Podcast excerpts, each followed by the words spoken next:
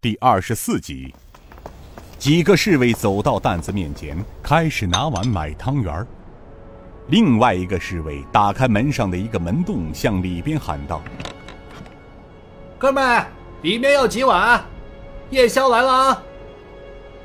里边的人回应道：“来五碗。”门外的侍卫先端了几碗从门洞里送了进去，门口的几位仁兄便吃了起来。正吃得欢，只听得一个侍卫“啪”的一声，碗掉到了地上，双手捂着肚子道：“汤汤圆有。”这话音未落，人便倒在地上，随即全部倒下，口吐白沫。人刚刚倒在地上，从巷子里快速跑过几个侍卫，一个敲了敲大门，大门打开。从里面冲出四人，把倒在地上的侍卫拖进了大门。瞬间，四人又站在门口。买卖人挑着担子消失在街上。瞬间，知府大牢门口又恢复了平静，而大牢之内有一台戏正紧锣密鼓的上演。从后墙进来的黑衣蒙面人正在屋内换衣服，只一会儿功夫。黑衣蒙面人就变成了一个年过四十岁的侍卫，他向外敲了三下门，从门外走进了一个劳役。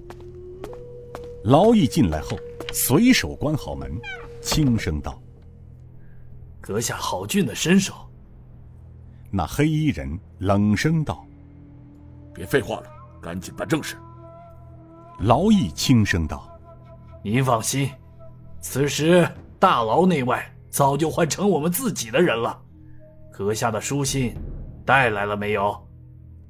黑衣人从怀中摸出一封书信，那劳役接了过去，说：“行了，阁下的事办完了，剩下的事情由我们来做，阁下只需要留意周围的动静就行了。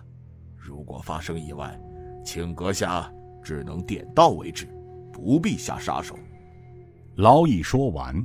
转身开门一招手，黑衣人紧随其后，从楼上下楼，穿过一个小院子，来到后院的侧门前，打开了门锁。两人进了牢中，那人带着他穿过几个大牢的走道，不一会儿，就来到了地下室门前，并敲了三下门。门开了，两人闪身进了地下室，边走那劳役边为他介绍说。知府大狱共分两层，一层是关一些刑罚比较轻的犯人，地下一层主要是死囚和一些重刑犯人。地牢面积很大，如果要是不熟悉的人，就是进来劫狱也很难找到目标。两人穿过了三道门栏，来到了一间牢房门口，他打开牢门走了进去。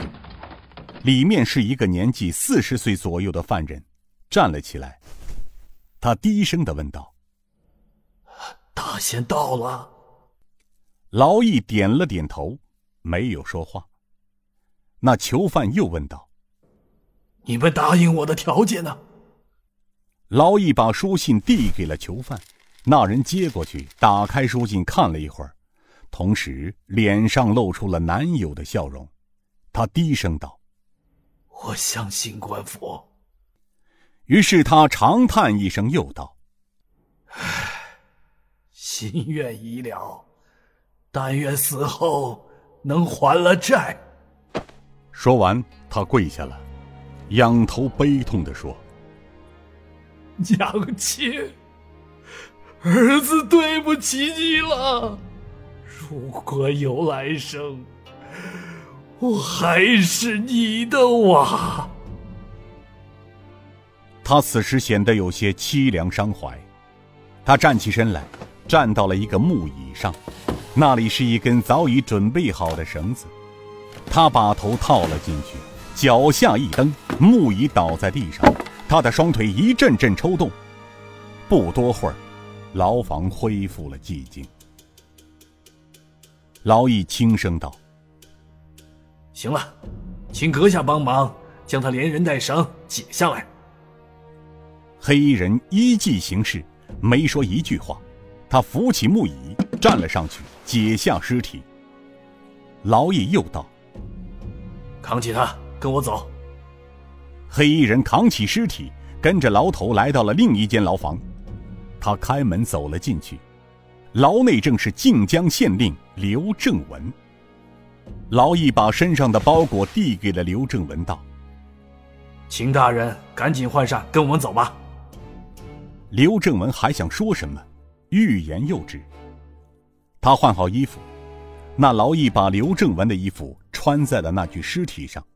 又把那尸体挂在了木栏杆上，弄好之后，他从怀里掏出一个盒子，打开盖儿，用手在尸体脸上抹了抹，转身道：“可以走了。”两人跟着他回到上层，直接朝牢房大门走去。牢内的所有囚犯似乎睡得很死，黑衣人倒显得有些紧张。劳役轻声道：“阁下不必担心。”此时，就算是打雷，也不可能把他们惊醒。倒是外面那些侍卫，很快就要醒过来了。